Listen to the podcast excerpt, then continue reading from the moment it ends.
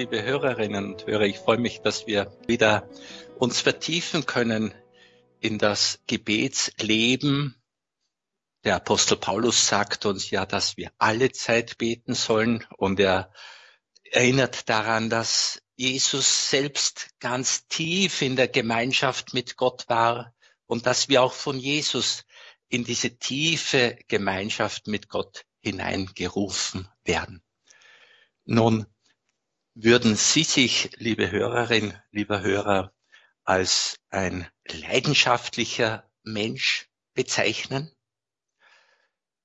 Der heilige Augustinus sagt uns das etwas überraschende Wort, weniger verloren ist derjenige, der in der Leidenschaft verloren ist, als derjenige, der die Leidenschaft verloren hat. Soweit Augustinus. Also in einer Leidenschaft verloren sein heißt eben eine Leidenschaft haben. Die Leidenschaft verloren haben wäre aber, so meint Augustinus, schlimmer. Wir Christinnen und Christen wollen Menschen sein, die eine Leidenschaft für Gott, für die Anliegen Gottes, eine Leidenschaft auch für den Menschen haben. Ich will somit davon sprechen, dass wir Menschen sein können, sollen, ja sogar müssen, die mit ganzem Engagement in der Gottesbeziehung leben und in der Beziehung zu den Menschen. Ein spanisches Volkslied sagt, geteilte Herzen, die mag ich nicht. Wenn ich das meine gebe, so gebe ich es ganz. Das ist natürlich auch und besonders aktuell für die Gottesbeziehung. Sich ganz einlassen auf die Gottesbeziehung auch wenn Sie zum Beispiel einen geliebten Menschen haben oder durch das Sakrament der Ehe an einen Menschen gebunden sind, das ist sehr gut, das ist sehr schön. Zum Glück ist es so, dass die Hingabe an Gott den Mitmenschen nichts wegnimmt. Ganz im Gegenteil, die Hingabe an Gott ermöglicht es Gott, dass er sich noch mehr schenken kann, weil ich ihm Raum anbiete in meinem Herzen, in meinem Leben. Also wir brauchen keine Sorge haben. Die Hinwendung zu Gott ist nicht ein sich zurücknehmen aus zwischenmenschlicher Beziehung, wenn diese eine Gottgewollte ist. Somit je tiefer wir uns in der Seele, im Herzen mit Gott vereinen, desto mehr Früchte gibt es aus der Gottesbeziehung für die Menschen, die mit mir zu tun haben. Es gibt Menschen, die haben ein bisschen Scheu vor den eigenen Gefühlen und dafür relativ leicht Schuldgefühle. Ich möchte von den Schuldgefühlen sprechen, von denen wir uns befreien können und sollen. Und wir haben inzwischen schon auch manchmal nachgedacht darüber, dass es unberechtigte Schuldgefühle gibt und berechtigte Schuldgefühle. Die unberechtigten Schuldgefühle, die können wir durch ein Nachdenken, durch ein gutes Gespräch, durch einen Blick in die Bibel, durch Beratung auflösen, dass wir merken, wir liegen ja richtig und es ist keine Notwendigkeit da, Schuldgefühle zu haben. Also unberechtigte Schuldgefühle können durch Aufklärung aufgelöst werden. die berechtigten Schuldgefühle, was tun wir mit denen? Mit denen gehen wir zum Erlöser, zu Jesus. Warum spreche ich beide Arten von Schuldgefühlen an?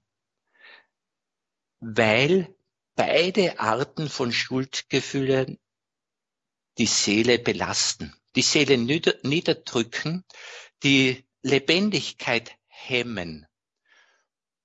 So heißt es im Psalm 32, da ist der betende Mensch tatsächlich mit sogenannten berechtigten Schuldgefühlen belastet. Da heißt es so aufklärend, möchte ich sagen, so erhellend, solang ich es verschwieg, sehr viel mein Gebein, so heißt es in der neuen Übersetzung. Früher hat es gelautet, solange ich es verschwieg, waren meine Glieder matt. Den ganzen Tag musste ich stöhnen. Meine Lebenskraft war verdorrt wie durch die Glut des Sommers. Da bekannte ich dir meine Sünde und verbarg nicht länger meine Schuld vor dir. Ich sagte, meine Frevel will ich dem Herrn bekennen, und du hast die Schuld meiner Sünde vergeben. So im Psalm 32. Das Schöne ist, dass Sündenvergebung tatsächlich verspürt werden kann. Ja, ich meine, verspürt werden soll. Es ist tatsächlich befreiend. Es ist wohltuend. Und der Heilige Geist ist es, der den Frieden in uns mehrt, vergrößert. Eine Gelassenheit wird uns geschenkt. Das Vertrauen vertieft sich. Ja, Freude kommt auf. Freude über Gott. Und Freude darüber, dass wir in der tiefen Gemeinschaft mit Gott leben dürfen. Die Schuldgefühle beeinträchtigen die Lebendigkeit.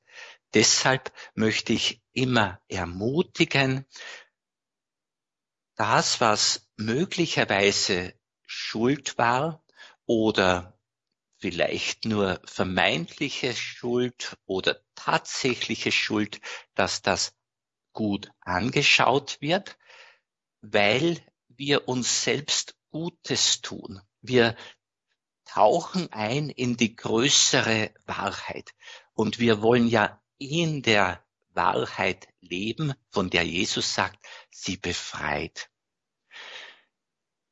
Das Schöne ist, dass wenn wir uns bei Gott entschuldigen, sei es in einem persönlichen Gebet oder durch das Sakrament der Versöhnung auch die Zusage der Vergebung empfangen dürfen. Das Schöne ist, dass wir uns gleichzeitig bei der eigenen Seele entschuldigen. Dies mag ein bisschen überraschen, dass ich das so formuliere, aber ich meine, die Seele, sie lebt immer bei jedem Menschen für das Bessere. Sie strebt nach dem Besseren, sie strebt nach dem, was Gott will. Schließlich ist die Seele im tiefsten Ebenbild Gottes. Und die Seele weiß ganz gut, ganz genau im tiefsten, was dem Leben gut tut und was somit Gott Ehre bereitet, was der Wille Gottes ist. Und wenn ich eben in die Sünde falle, dann ist das auch eine Attacke gegen die eigene Seele. Ich tu mir selbst im tiefsten Unrecht. Deshalb die Entschuldigung bei Gott, bei einem Menschen ist gleichzeitig eine Entschuldigung bei der eigenen Seele und die lebt auf. Im Psalm 51 heißt es, ein zerbrochenes und zerschlagenes Herz wirst du Gott nicht verschmähen. Es ist so, dass Gott jedes Menschenherz bei sich haben will.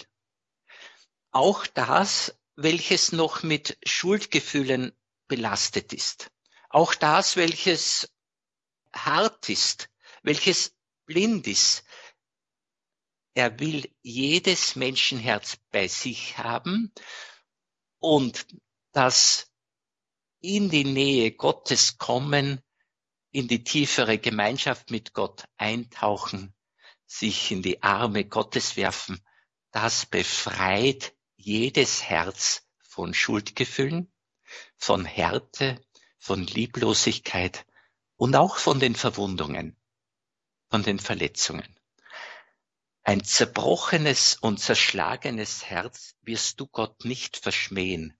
Ich möchte das auch noch ein bisschen erweitert verstehen, nämlich ein Mensch, der selbst seelisch aus dem Rhythmus gekommen ist, der seelisch sich nicht wohlfühlt, ein Mensch, der sich innerlich in Frage stellt und recht unsicher ist, ein solcher Mensch ist in der Regel offener für diese Hinzufügung, die Gott schenken möchte.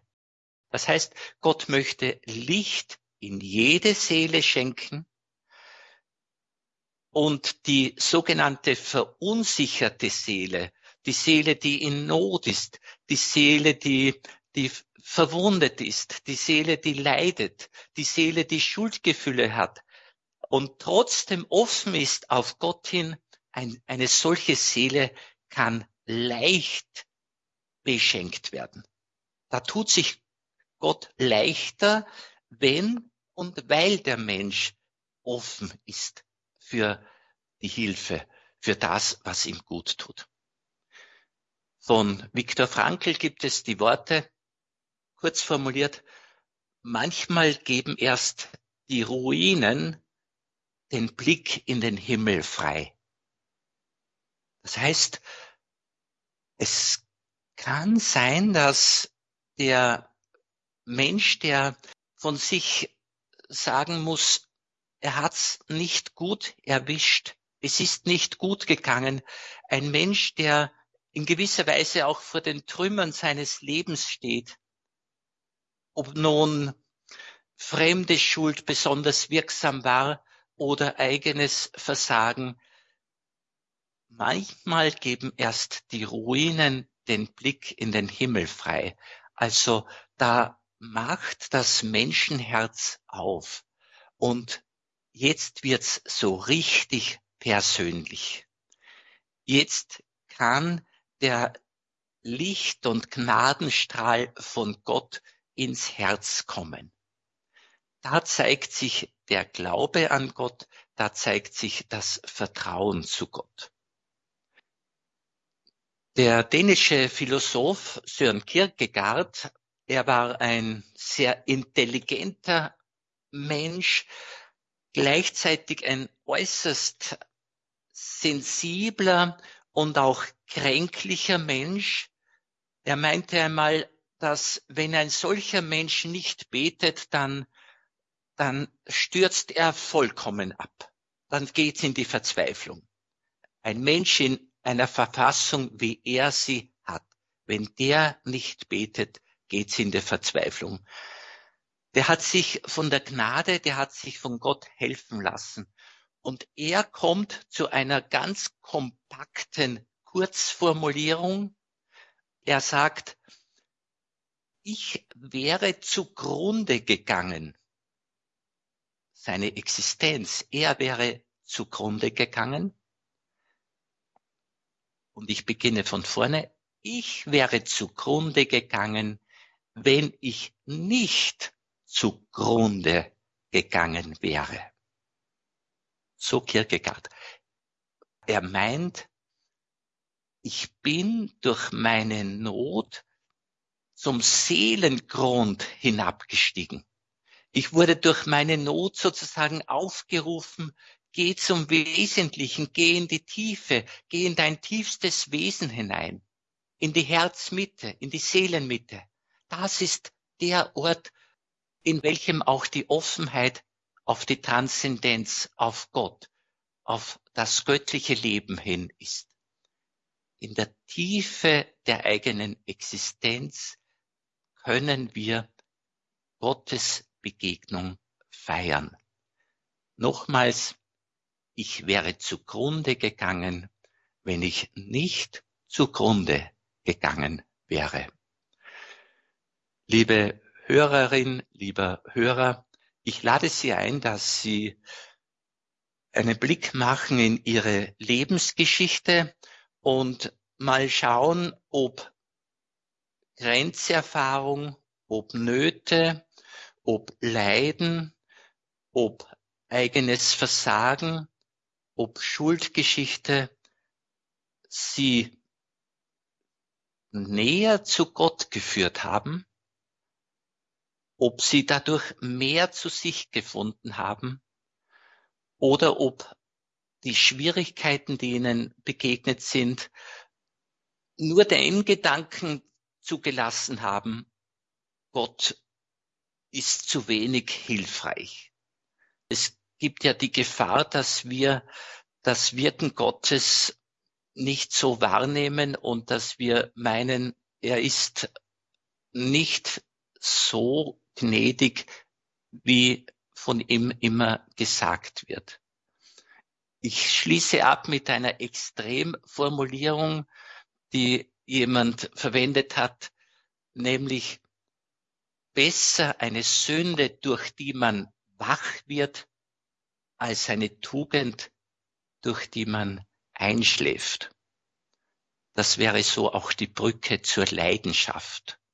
Hat Leidenschaft in unserem Leben einen Platz?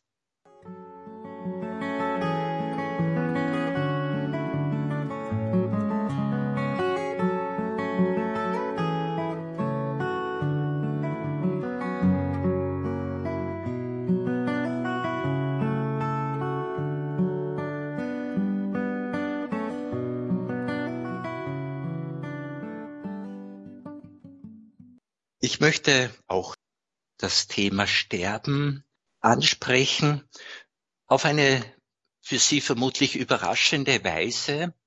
Ich lasse den Philosophen Walter Kaufmann zu Wort kommen, der auf etwas provozierende Weise Folgendes sagt.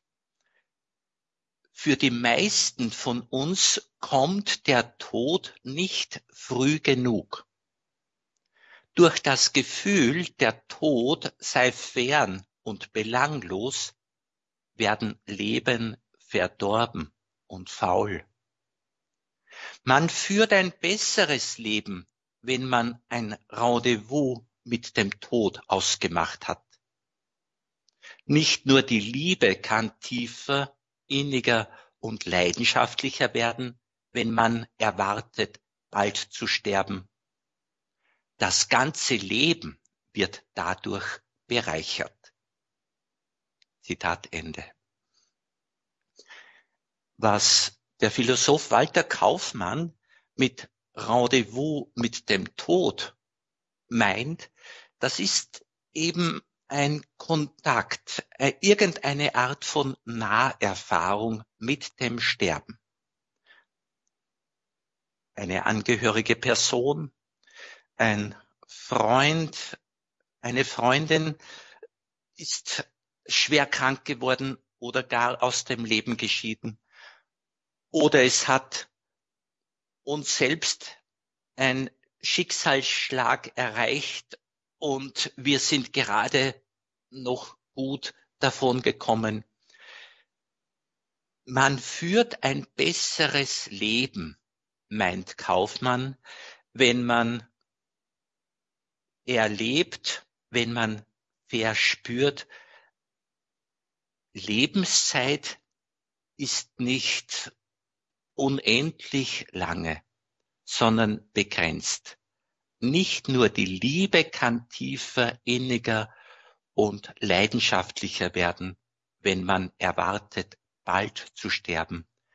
Das ganze Leben wird dadurch bereichert. Nun, wir wünschen uns allen ein langes, ein schönes, ein gesundes, ein waches Leben, ein waches Leben, ein leidenschaftliches Leben und mit einer großen und innigen Liebe. Wie nun das Leben selbst verspürt wird, so wird auch unsere Gottesbeziehung sein.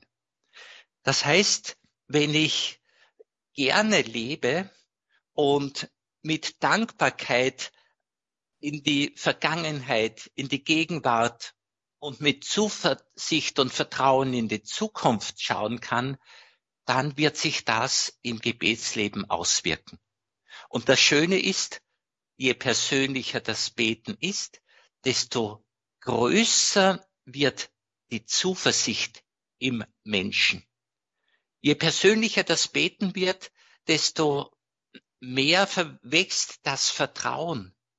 Je persönlicher das Beten wird, desto größer wird Gelassenheit und Frieden und Freude. Nämlich, wenn sich die Gewissheit einstellen darf im Herzen durch das Wirken des Geistes, den wir immer herbeibitten, wenn sich die Gewissheit einstellen darf, es wird alles gut. Es wird alles gut. Innerlichkeit, das heißt vom Kopf Richtung Herz, Richtung Seelenmitte aufmerksam zu werden, diese Reise ins Innere antreten, dieses von innen heraus sich auch orientieren, nicht nur im Kopf Orientierung suchen, sondern auch das Herz und die Seele befragen, von innen heraus leben, macht den Menschen in gewisser Weise krisenfester. Edith Stein beobachtet zudem, dass es eine größere Welt gibt als die Welt, die der Verstand erfassen kann. Edith Stein sagt, es ist eine unendliche Welt, die sich ganz neu auftut, wenn man einmal anfängt, statt nach außen, nach innen zu leben. Alle Realitäten, mit denen man vorher zu tun hatte, werden transparent und die eigentlich tragenden und bewegenden Kräfte werden spürbar. Sie meint weiter, wie belanglos erscheinen die Konflikte, mit denen man vorher zu tun hatte. Und welche Fülle des Lebens mit Leiden und Seligkeiten, wie sie die irdische Welt nicht kennt, welche Fülle des Lebens, wie sie die irdische Welt nicht kennt und nicht begreifen kann, fast ein einziger nach außen fast ereignisloser Tag eines gänzlich unscheinbaren Menschendaseins. Und bevor ich zwei Sätze dazu sage, der Schlusssatz von Edith Stein. Und wie seltsam kommt man sich vor, wenn man mit Menschen, die nur an der Oberfläche sehen, als einer von ihnen lebt. So Edith Stein. Das heißt, noch einmal frei zusammengefasst, die Wirklichkeit, in der wir leben, wird durchsichtbar, transparent auf die eigentlich tragenden und bewegenden Kräfte hin. Das sind die Kräfte des Geistes. Das sind die Kräfte der Seele. Das ist die Kraft und die Macht Gottes. Ein Mensch, der völlig haltlos ist, der meint, er stürzt in den Abgrund, kann und soll genau in dieser Tiefe der Seele erleben, er wird gehalten von einer größeren, liebenden Macht. Daran können wir einander nur erinnern, denn die Erfahrung selbst kann, soll und muss jeder Mensch selbst machen. Sie kann und will von Gott geschenkt werden. Und wenn manche diese Erfahrung noch nicht so kennen, ich kenne keine Erklärung und keine Antwort, warum diese Erfahrung des Geborgenseins in Gott für manche noch nicht gegeben ist. Ich verstehe auch nicht alles. Tatsache aber ist, Gott selbst weiß um jeden Menschen. Gott selbst liebt jeden Menschen. Gott selbst hat jeden Menschen in seinen liebenden Armen. Der Mensch kann sich, so möchte ich immer einladen, fallen lassen. Er darf sich fallen lassen im Vertrauen, dass Gott ihn hält. Und er darf sozusagen die eigenen Kräfte loslassen, soweit er noch welche hat. Er darf sich vertrauend Gott überlassen. Und dann kann dann soll es das befreiende Geschenk geben, nämlich das Geschenk der Geborgenheit in Gott. Und größeres, liebe Hörerin, lieber Hörer, gibt es nicht. Das ist dann, wie der Apostel Paulus sagt, ein Friede, der alles Verstehen übersteigt. Also wir können von unserer Seite versuchen, nach innen aufmerksam zu sein. Wir können uns der eigenen Seele und damit auch Gott in der Seele anvertrauen. Gott selbst hält das. Ich weiß, das ist eine Erfahrung und ein Erleben durch den Geist. Es ist ein Geschenk Gottes, das Gott aber jeden Menschen machen möchte.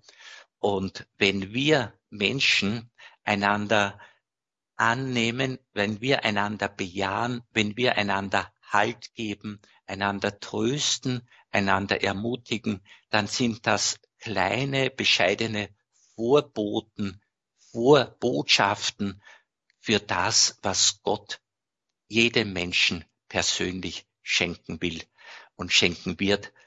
Ich nehme an, spätestens im Sterben darf das jeder Mensch erleben dass er von Gott angenommen ist und jeder Mensch wird von Gott eingeladen, vertrau dich meiner Liebe, meiner Barmherzigkeit an. Der betende Mensch kann etwas von dem, was es im Himmel in Fülle gibt, schon in dieser Welt verschmecken. Je persönlicher beten, desto leichter kann das erfahren werden. Ich danke Ihnen fürs Zuhören und lade ein, dass Sie mit mir ins Gespräch kommen und bedenken wir, dass wir dadurch einander, auch die anderen bereichern, wenn wir ein persönliches Wort, Zeugnis oder auch eine persönliche Frage zur Sprache bringen. Dankeschön.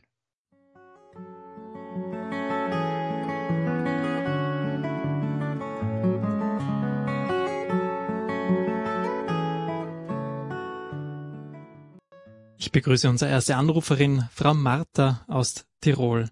Grüß Gott, Frau Martha. Grüß Gott, Martha. Grüß Gott, Pater Weingartner. Am Anfang hat mich sehr bewegt, was Sie gesprochen haben über Sören Kierkegaard. Das ist ja, was der Meister mhm. Ecker hat, auch das zum Nichte werden. Und ich ja, glaube halt, genau. Jesus hat gesagt, wer mit mir stirbt, wird mit mir auferstehen. Und das ist ja doch das Ziel, dass wir ja durch die Nachfolge Jesu und da gehört das Leiden und dieses Scheitern, dieses Totale eben auch dazu. Danke, Frau Martha. Und ich gebe Ihnen recht, das gehört dazu. Auf Basis einer tiefen, innigen Gottesbeziehung.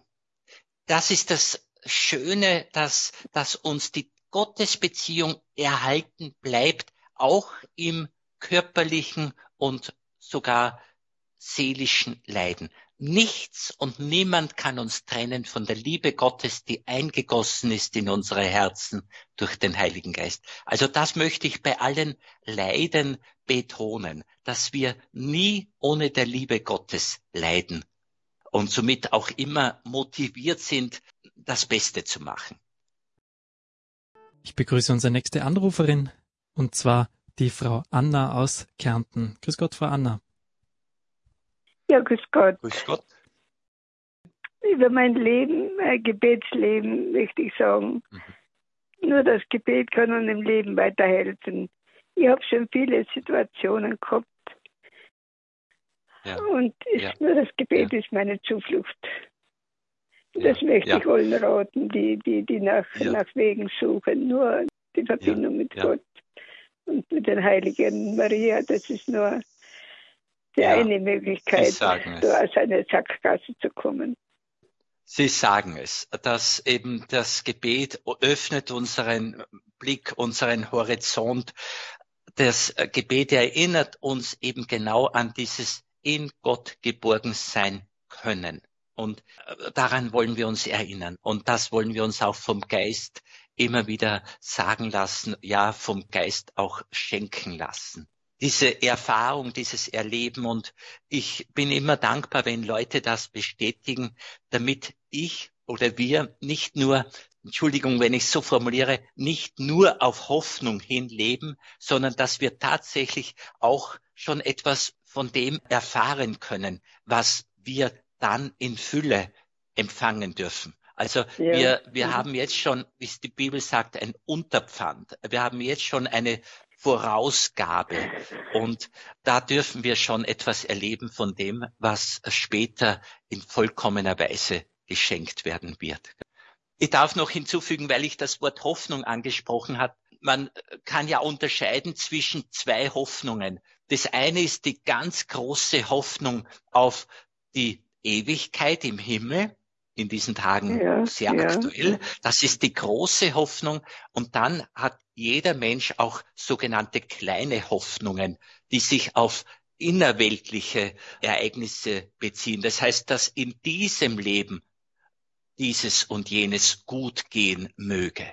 Das sind die ja, kleinen ja. Hoffnungen. Und wenn sich so die kleinen Hoffnungen auch erfüllen für viele und großteils hoffentlich, dann tun wir uns natürlich wesentlich leichter, auch die große Hoffnung erfüllt zu sehen. Wir sind erlöst auf Hoffnung hin. Aber der Glaube sollte uns so weit helfen, dass auch wenn es in dieser Welt recht schwer zugeht, dass wir doch im tiefsten innerlich einen Halt haben. Und da denke ich auch an den Beitrag von Frau Martha, den ersten Beitrag. Also trotz Leiden, trotz Mühen und Plagen, trotzdem, dass wir so geläutert werden, gerade da tasten wir uns vor zum ganz Wesentlichen in uns. Und daraus ja, leben wir. Danke. Danke. Wir gehen jetzt weiter nach Wien und ich begrüße auf Sendung die Frau Irene. Grüß Gott. Grüß Gott. Frau Irene. Ja, das ist die Irene aus Wien. Ah, wir kennen einander. Ja. ja. ich möchte dir wirklich ja ganz herzlich danken für diesen äußerst substanziellen und hilfreichen Vortrag. Und ich habe nur einen Gedanken äh, zu deinem Gedanken, äh, dass also die Sünde eigentlich die Gottesbeziehung äh, sozusagen besser gestalten kann. Ich denke, die Sünde ist eigentlich so ein Aus, also eine Absonderung, ein Ausblenden Gottes. Also sozusagen das Meiden des Lichtes Gottes. Und da denke ich, dass der Apostel Paulus das so erlebt hat in dieser Blendung, also nach der Begegnung mit Christus hört man ja, dass er geblendet war. Also es ist dieses mhm. plötzliche, äh, das Licht Gottes erleben mhm. aus dieser Dunkelheit, das hat mhm. vielleicht diese Blendung des Paulus bewirkt. Ja. Also das ist, das ist schon sehr interessant, was du da gesagt hast. Ja. Dass also Dies, durchaus dieser, die Sünde dies, auch und diese Erkenntnis dann äh, die Gottesbeziehung stärkt. Ja, Gott möge es schenken und der Mensch möge es wollen. Also nämlich ja, äh, ich in der Sünde kann ich, ich sag so, im Glücksfall und möge dieser Glücksfall für alle Menschen sein, kann ich meine Bedürftigkeit erkennen, meine Ohnmacht und mein von Gott her Leben. Der Mensch ist einfach nicht selbstständig in sich. Er kann nicht aus sich heraus leben. Und er ist vom Wesen her ein Beziehungswesen. Das kann ignoriert werden, das kann man verleugnen und so weiter, aber es bleibt dabei, der Mensch ist ein Beziehungswesen und er kann letztlich nicht ohne seinen Schöpfer diese Lebensfülle haben, diese Entfaltung haben, diese Freude und diese Geborgenheit haben. Er kann das nicht ohne Schöpfer haben, wenn er sich nicht eben ja. ihm anvertraut. Ja. Genau. Dieses Bewusstwerden, ja. eben, dass man sich bewusst abgewandt ja. hat, ja, das ja. glaube ich, ja. kann ja, diese richtig. Und, Liebe und, zu Gott wieder oder, oder das?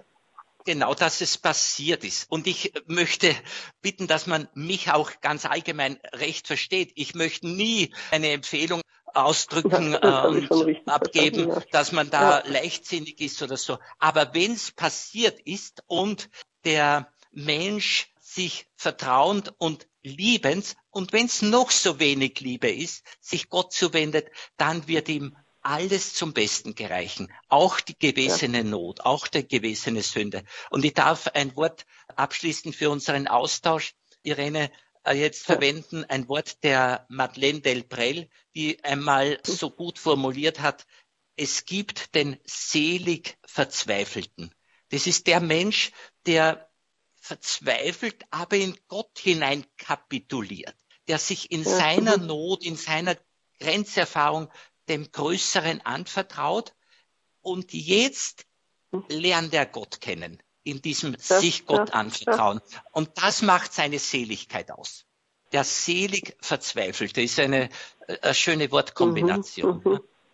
Und möge das Erbarmen Gottes eben genau jeden Sünder zur Umkehr führen und dass der Mensch dann genießt, er ist in Gott geborgen und alle Sünde ist vergeben. Irene, danke. Ja, vielen Dank. Und ich begrüße eine Hörerin aus Salzburg. Grüß Gott. Grüß Gott, grüß Gott, Pater Paul. Grüß. Ähm, habe eine äh, relativ oder ziemlich für mich starke Leidenserfahrung. In jungen Jahren hat schon begonnen, ich habe viel, jetzt kann ich so sagen, ich habe viel leiden müssen, um leiden zu lernen, mhm. äh, auf vielerlei Weise zu leiden. Und mhm. Zurzeit ist so, dass ich oft auf Gott angewiesen bin, damit ich mein Leben und mein Leiden bewältigen kann. Also dasselbe, wenn ich dasselbe hätte und den Glauben nicht hätte, äh, nicht in Beziehung mit Gott wäre, äh, ich, weiß nicht, wie ich das bewältigen sollte. Ja. Also, und es hat mich aber sehr stark äh, im Glauben zu leben stark gemacht und auch in mhm. Beziehung zu Gott stark gemacht. Und was mhm. mir auch ganz wichtig ist im täglichen Leben, wenn ich was erkenne, was Gott will für mein Leben, mhm. dass ich mich bemühe, Gott seinen Willen zu tun. Und das stärkt auch sehr stark im. Glauben zu leben. Ja. Danke. Sehr schön. Danke für diesen schönen Beitrag und ich möchte es nur bestätigen und möchte ein Wort aufgreifen, das Sie verwendet haben, dieses angewiesen sein auf Gott. Und ich weiß, mit diesem Wort assoziieren wir oft eine Abhängigkeit von Gott, ja, die wir lieber nicht hätten, an der wir vielleicht sogar leiden und so fort. Ich meine, es gibt wirklich da die sogenannte positive Abhängigkeit, von Gott und die darf ja auch von Menschen haben, die positive Abhängigkeit, die wohltuende, die für alle gut passende Abhängigkeit oder Gemeinschaft oder Verbindung.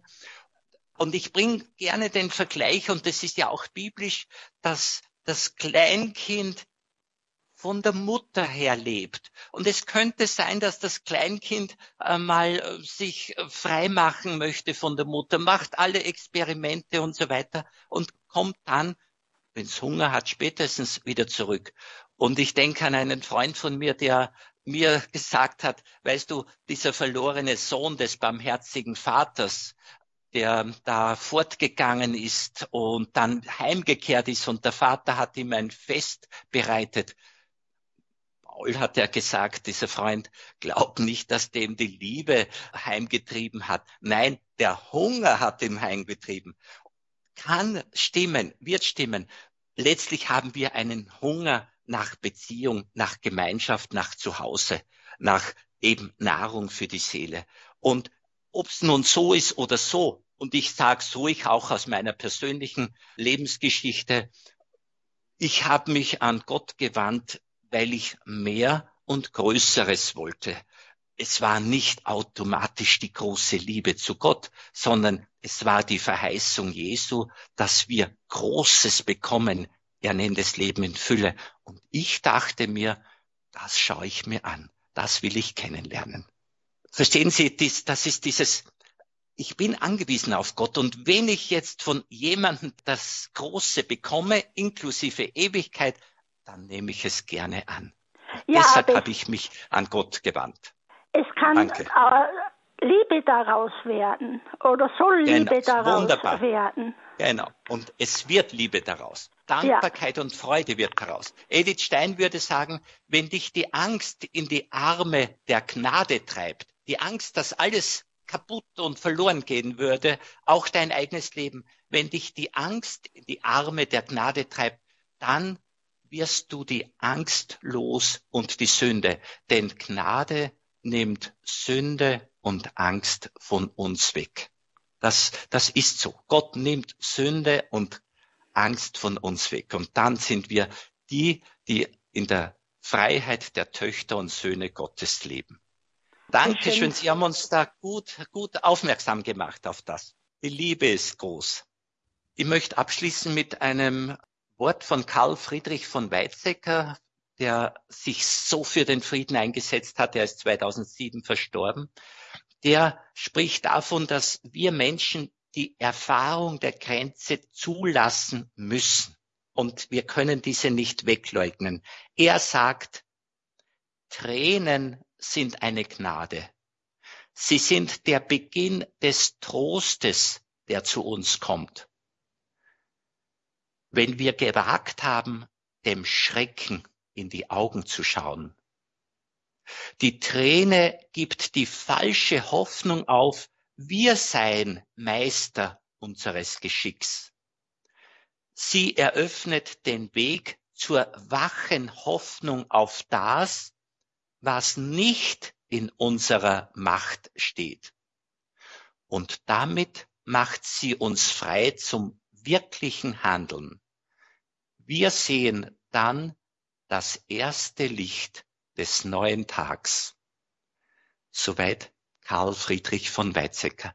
Ich möchte Ihnen, liebe Hörerin, lieber Hörer, Mut machen. Lassen Sie die Erfahrung der Grenze, der Ohnmacht, der Schwäche zu.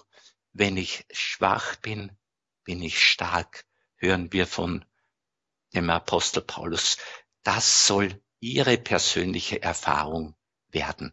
Wenn ich schwach bin, ziehe ich wie ein Magnet die Gnade Gottes in mein Herz. Ich nehme sie an, die Gott mir schon immer schenken möchte. Dazu segne sie der dreieinige Gott, der Vater und der Sohn und der Heilige Geist. Amen. Leben Sie in Frieden und Freude. Dank sei Gott dem Herrn.